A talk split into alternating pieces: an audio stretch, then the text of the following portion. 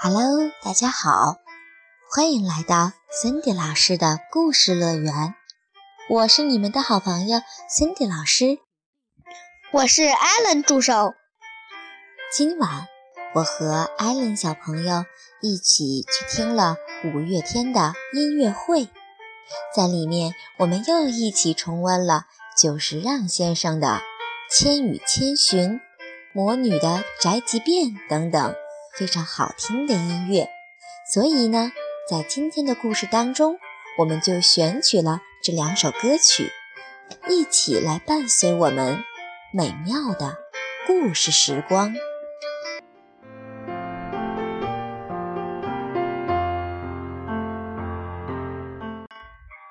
今天我们要继续为大家讲西利尔。讲世界地理第十一章：百川之父。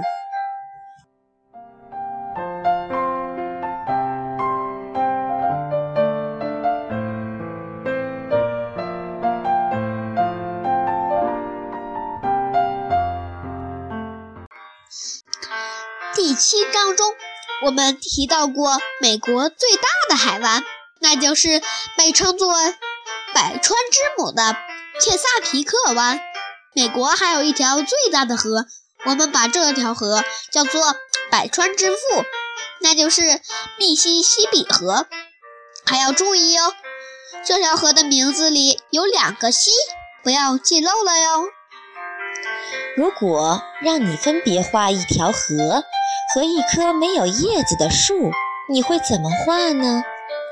画树的时候，你可能会像右边那幅图一样，先画一根树干，然后画上一些较粗的树枝，再画一些较细的树枝，最后再加上一些非常细小的树枝。画河流的时候，你可能只会画一条波浪形的线吧。其实，两幅画应该是差不多的，因为河流。和树枝一样，都有一条主干，还有很多大大小小的分支。当然了，你不可能在地图上看到河流所有的分支。不过，河流和树木还是有一个区别的：树木是从下往上长的，河流则是所有的支流共同汇入到主流中。树木中的水是从根部流到顶部的，而河流中的水却是自上而下流的。如果一条河没有支流的话，宽度始终不会发生变化。有支流的河才会越来越宽。美国最大的河——密西西比河的源头位于美国最北端的一个小湖。那就是明尼苏达州的伊塔斯加湖，密西西比河一路奔腾南下，途中不断有其他河流汇入，最后汇入墨西哥湾中。密西西比河把美国分成了大小不同的两部分，河流西面的面积大约是东面的两倍。密西西比河一路上克服了许多艰难险阻，才到达墨西哥湾。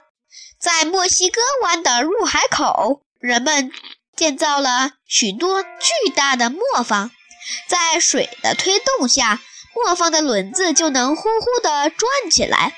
我们在第九章时提过，西英格兰地区的磨坊。生产各种各样的东西，而这里的磨坊是用来碾磨小麦的。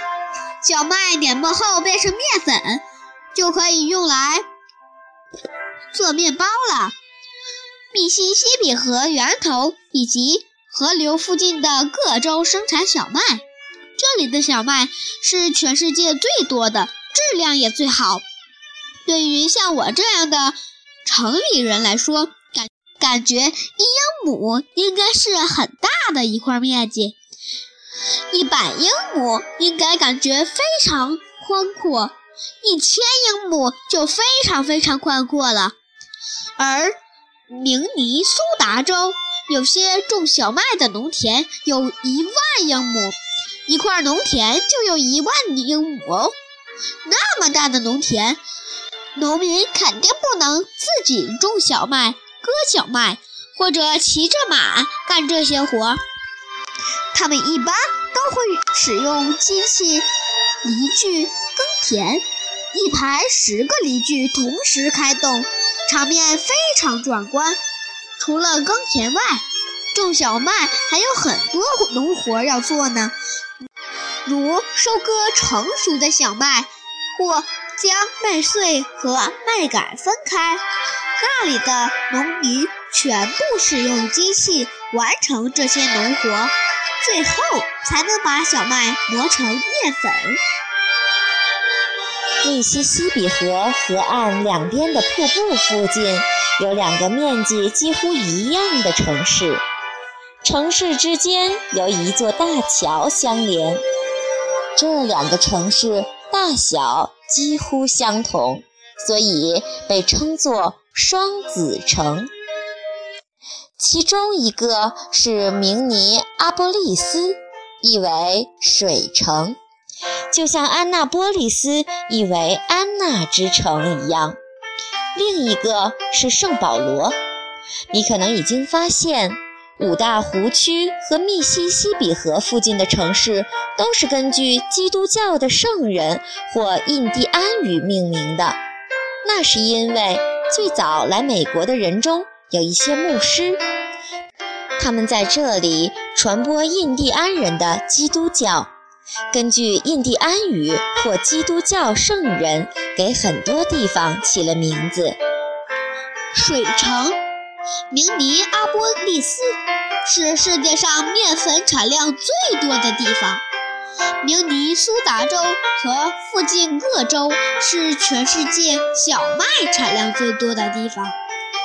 密西西比河一路向南流入墨西哥湾中，沿途还经过其他城市。所有城市中最大的就是中途的圣路易斯。圣路易斯也是基督教圣人的名字。圣路易斯附近有密西西比河最大的两条支流，一条是由西汇入的密苏里河。另一条是由东汇入的俄亥俄河，两条河都是根据所在的州命名的。密苏里和俄亥俄也是印第安名。密苏里河又宽又长，从源头到汇入密西西比河的地方长达四千英里，有时候很难区分，究竟密苏里河是密西西比河的支流呢？还是密西西比河是密苏里河的支流呢？当然了，如果把密苏里河与密西西比河加起来，肯定是世界上最长的河流。沿途随着支流越来越多，密西西比河越来越宽，水量也越来越大。春季，白雪消融。雨水丰富，大量水流随着各支流汇入密西西比河中。密西西比河的水越来越多，有时候会冲垮河岸，造成洪水泛滥。人们就在可能发生洪水的地方建起了河堤。我们把这样的河堤叫做防洪堤。有时河里的水势过猛，水水位过高，仍然会冲垮防洪堤，造成洪水灾害。一旦洪水泛滥，农田、房屋、城镇和当地的人们都会被洪水冲走。洪水会淹死许多人和动物，毁坏成千上万的农田和其他财产。密西西比河流入墨西哥湾前，经过的最后一个城市是新奥尔良。我们把河流入海的地方叫做河口。我一直都不明白为什么要叫做河口呢？我们的嘴喝水时，水顺着嘴流入身体，河流的水却是顺着河口流出来的。密西西比河的河水中有大量淤泥，淤泥在河口堆积成几个岛屿，河水必须绕过小岛才能汇入墨西哥湾中，因此密西西比河其实有好几个河口。密西西比河的源头在美国北部，当地的冬天非常寒冷。河水越往南流，经过的地方就越暖和。人们把南方这个温暖的地区昵称为迪克西兰。新奥尔良全年气候温暖，圣诞节都盛开着各式各样的鲜花。在密西西比河的发源地，你可以看到生活在岸边的几乎都是白人。而随着河流进入南部迪克西兰地区，你会发现岸边会出现越来越多的黑人，他们主要在农田里种植棉花，就像有首歌中所唱的那样：“迪克西兰就在白棉花盛开的土地上。”这里是全世界棉花产量最多的地方。不过有一点很奇怪，据说美国一开始并没有棉花，最早是英国一家棉布工厂把棉花带到马里兰州的。最最初种棉花只是为了观赏漂亮的花朵。棉花的植株是低矮的灌木。花朵包在一个个白色的棉球中，棉球里还有很多细小的种子。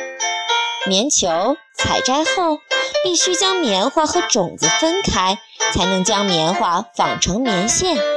我们用棉线可以制作棉布，然后做成棉衣、棉靴和棉质毛巾。当然，还有好多其他的东西。你稍微开动脑筋想一想，就能想出很多呢。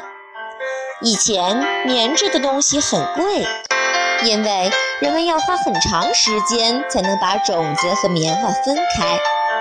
后来，一位男教师发明了一种机器，很快就能从棉花里分离出种子。黑人把这种机器叫做轧棉机。有了轧棉机。棉质的东西就很便宜了。我们现在很难想象，没有棉花的时候，人们是怎样过日子的呢？一开始，人们种植棉花只是为了观赏漂亮的花朵，而现在，人们用棉花制作越来越多的东西。有人还把棉花叫做“棉花大王”呢。